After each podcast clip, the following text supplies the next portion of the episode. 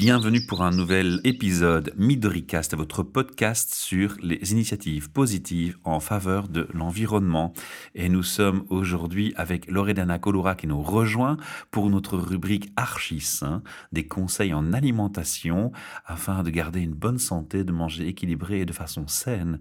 C'est aussi un bon moyen de penser à l'environnement puisqu'on polluera moins en n'étant pas malade et en ne prenant pas de médicaments.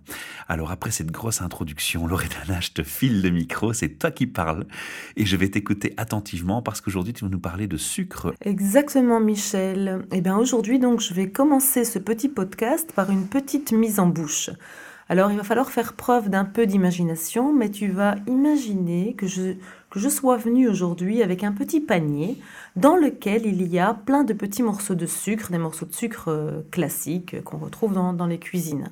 Alors c'est Saint-Nicolas. C'est Saint-Nicolas, voilà. C'est le méchant Saint-Nicolas. Dans ce petit panier de sucre, tu vas en prendre un et on va faire un petit jeu. Et tu vas le mettre en bouche. Mhm. Et on va vraiment faire preuve d'imagination. Puis tu vas en prendre un second. Tu vas le mettre à nouveau dans ta bouche. Tu vas faire la même chose avec un troisième, avec un quatrième. Tu vas ouvrir vraiment très très grand ta bouche et tu vas en mettre un cinquième, un sixième et encore un septième. Et puis ensuite tu vas essayer de saliver, de saliver, de saliver pour essayer d'ingurgiter tout ça. Alors, je sais pas quel est ton sentiment après une telle quantité de sucre. Écœurement. Voilà, c'est un, un écœurement. Et pourtant, figure-toi que c'est la quantité de sucre qu'on retrouve dans une canette de boisson sucrée classique. Ah oui, d'accord. Mais on le sent pas. On le sent pas de la même façon. Quoi. On le sent pas de la même façon. Mais, euh, mais les quantités, c'est exactement ce que je suis en train de, de, vous dire par ce petit exercice. Alors, pourquoi je vais vous parler de sucre? Parce que récemment, en consultation, pas mal de gens m'ont parlé d'une émission qui est parue sur euh, RTL et qui s'intitule La maladie du soda. Alors peut-être euh, que tu as vu, tu l'as pas vu. Je suis pas très télé. tu n'es pas très télé. Eh ben écoute, moi je l'ai pas vu non plus, mais en tout cas ça concerne, ça parle des risques qu'encourt notre foie lorsqu'on le malmène avec une hygiène de vie qui est négligée. Alors la maladie du soda, qu'est-ce que c'est? C'est un peu comme chez les, oies gavées euh, pour les fêtes ou comme nous tout à l'heure avec, euh, avec toutes les quantités de sucre. C'est-à-dire qu'à force de gavage, on en vient à avoir un foie qui va gonfler et qui va se gorger de gras. Alors au départ, la maladie, elle est insidieuse, on s'en rend pas bien compte, mais puis ensuite, ça évolue avec des lésions, des inflammations du foie, et ça peut aller même jusqu'à la cirrhose et à la greffe, comme euh, ça a été le cas du fameux chroniqueur français sportif qu'on connaît, qui s'appelle Pierre Ménez, et qui à la suite de sa greffe a quand même perdu 45 kilos. Sauf que dans ce cas précis, ce n'est pas l'alcool le coupable, mais c'est le sucre. C'est pour ça qu'on l'appelle la cirrhose non alcoolique. Ça fait peur. Ça fait peur, ouais. Ces quantités de sucre qu'on ingurgite tous les jours, des quantités astronomiques qu'on consomme comme une espèce d'addiction. Une drogue en fait. Voilà, comme, comme une drogue, comme le cocaïnomane a besoin de sa cocaïne. Et donc aujourd'hui, ça va être un podcast en lien avec ma première recommandation nutritionnelle de 2018. C'est un podcast de lutte contre les massacres faits au foie et de lutte contre l'arme de destruction massive qu'est le sucre. Alors oui, j'y mets du dramatique. J'y mets du dramatique parce que cette problématique concerne aussi nos enfants, parce que ce sont de jolies proies que l'on va pouvoir convertir au sucre et qui resteront des proies jusqu'à l'âge adulte. Alors moi, je n'ai pas d'enfant, mais je suis quand même marraine d'une petite Célia qui a 3 ans. Et donc, ça paraît un peu extrémiste comme discours, mais moi, par, par amour pour elle, ce n'est pas que je vais lui refuser la petite pâte au chocolat le matin ou les petites gommes à mâcher, vous savez, les petites gommes bien sucrées qui provoquent des caries, ou même les jus de fruits, parce qu'il faut savoir quand même que dans un jus de fruits, avant d'y retrouver des fruits, on y retrouve d'abord et avant tout du sucre. Je n'ai pas envie d'avoir ce discours extrémiste et de lui refuser tout ça, mais en tout cas, je n'ai pas du tout envie de voir ces aliments se retrouver facilement et j'ai pas envie que ce genre d'aliments euh, lui soit accessible. Parce que j'aurais voulu qu'on le fasse pour moi, ça m'aurait épargné toutes mes cures euh, de désintoxication du sucre et mes rechutes. Parce que pour moi, ce sucre, en fait, c'est un peu comme un stupéfiant. Alors, j'ai été voir la définition dans le dictionnaire du stupéfiant. Et en fait, un stupéfiant, c'est un psychotrope qui est sujet à une réglementation parce qu'il est susceptible d'engendrer une, consommation problématique. Alors pour moi ici, la problématique, c'est qu'il n'y a pas de réglementation et que toi, moi, nos enfants, nos grands-parents, bref, tout le monde, on est soumis à ces produits et qu'on consomme de façon inappropriée. En attendant que le gouvernement se mette à taxer ce genre de produits, ou même que le fameux code couleur apparaisse enfin dans les supermarchés pour aller coller un gros point rouge sur les produits qui sont riches en sucre, eh ben, il faut alerter le consommateur. Parce que ce sucre-là, ce sucre-là, eh ben non, on n'en a pas besoin. Ce sucre des bonbons, ce sucre des tartes, des viennoiseries, des biscuits, des jus de fruits, etc., eh ben on n'en a pas besoin du tout. Alors, on avait dit hein, dès le départ du projet que l'idée, c'est de rester dans le positif et de pas rentrer trop dans l'alarmisme. Ici, évidemment, tu ne fais pas que dénoncer ou revendiquer, tu vas aussi nous apporter peut-être des solutions. Mais je pense que le sucre associé à quelque chose de positif et on crée de la récompense avec quelque chose qui n'est pas bon. Alors peut-être qu'on pourrait d'abord alerter le consommateur, les parents, les gens qui sont mhm. responsables pour préserver nos enfants et les récompenser d'une façon différente qu'avec l'alimentation. Et pour ça, je suis obligée de, d'éveiller un mhm. peu les consciences, de mettre en lumière la problématique du sucre mon but, c'est simplement qu'on se rende compte que le sucre, ce n'est pas bon et qu'on n'en a pas besoin. On n'en a réellement pas besoin. C'est surtout ça, en fait, qu'il faut retenir. C'est qu'on n'en a pas vraiment besoin. Il y en a naturellement dans la plupart des aliments. Voilà. Mais aujourd'hui, il y a une véritable addiction et les industriels en utilisent et en abusent absolument dans tout. Et donc, il faut au moins en parler pour que les gens puissent euh, se rendre compte qu'on en retrouve partout.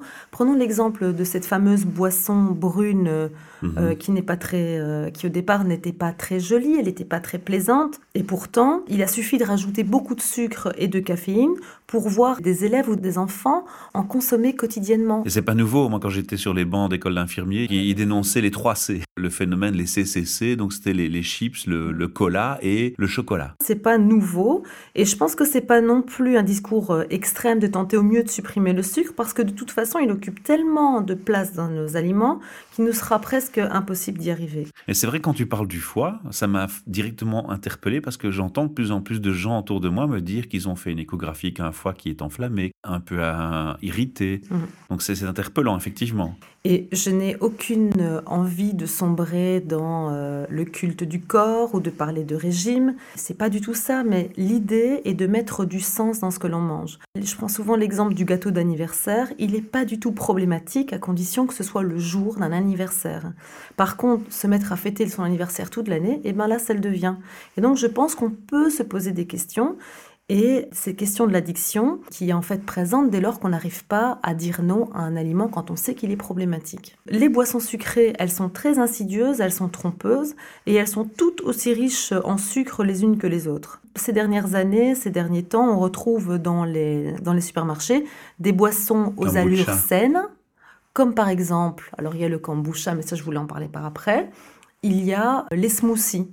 Les, smoothies industriels qui sont soi-disant plein de fruits. Moi, j'ai beaucoup de patients qui viennent me voir en disant mais pas de problème au niveau des fruits, moi je, prends des smoothies et j'en bois deux, trois par jour. Ben, il faut savoir que les quantités de sucre qu'il y a dans les smoothies sont identiques aux boissons sucrées euh, habituelles. Il faut malgré tout être vigilant parce qu'un abus restera de toute façon un abus. quoi. Dans les smoothies, dans les jus de fruits, eh ben, c'est d'abord du sucre qu'on retrouve en très grande quantité. Ça n'a absolument rien à voir avec un fruit dans lequel on va devoir croquer, avec, où on va manger la, la pelure, on va manger des pectines, on va manger des fibres, on va devoir mâcher.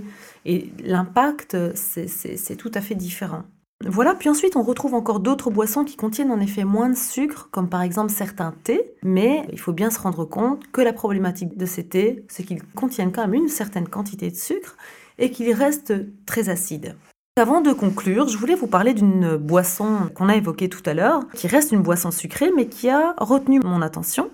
Cette boisson, c'est le kombucha. Alors, j'ai proposé cette boisson en dégustation à des amis. Certains l'ont trouvé imbuvable. Et puis d'autres l'ont beaucoup apprécié, et moi je fais partie des gens qui l'ont euh, beaucoup aimé. C'est une boisson qui en effet qui peut être moins sucrée qu'une boisson classique. Elle est faite au départ du thé, et puis ensuite elle est fermentée grâce à des levures et des bactéries. Donc c'est une boisson sucrée fermentée, et les quantités de sucre qu'on retrouve vont être moyennement, voire peu sucrées. Comment savoir si une boisson est sucrée ou non? Il n'y a que le consommateur qui est capable de le faire. On prend la boisson, on la retourne, on va euh, regarder, on prend une loupe parce que c'est vrai que c'est pas évident, mais on regarde au niveau de l'étiquetage nutritionnel, là où il est écrit glucides, sucre, et à côté du sucre, s'il est écrit 10, 10 grammes, alors on est en train de boire une boisson extrêmement sucrée et notre foie est en train de crier au secours, criera au secours. Alors que si on est en dessous de 5, alors là, ça peut être euh, plus ou moins intéressant.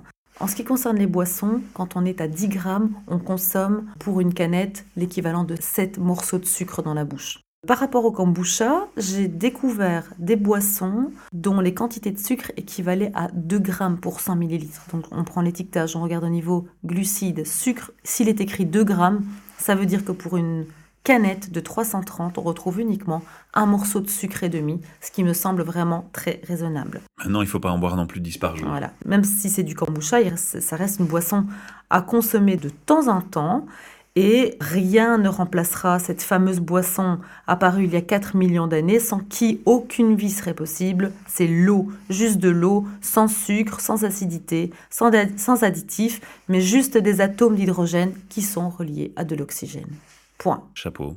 Belle, euh, belle conclusion, belle proposition pour nos auditeurs. Buvez de l'eau, c'est quand même nettement plus sain. Ok, Loredana, je te remercie pour cette intervention. On te retrouvera bien entendu le mois prochain. Merci pour votre attention à tous et à très bientôt.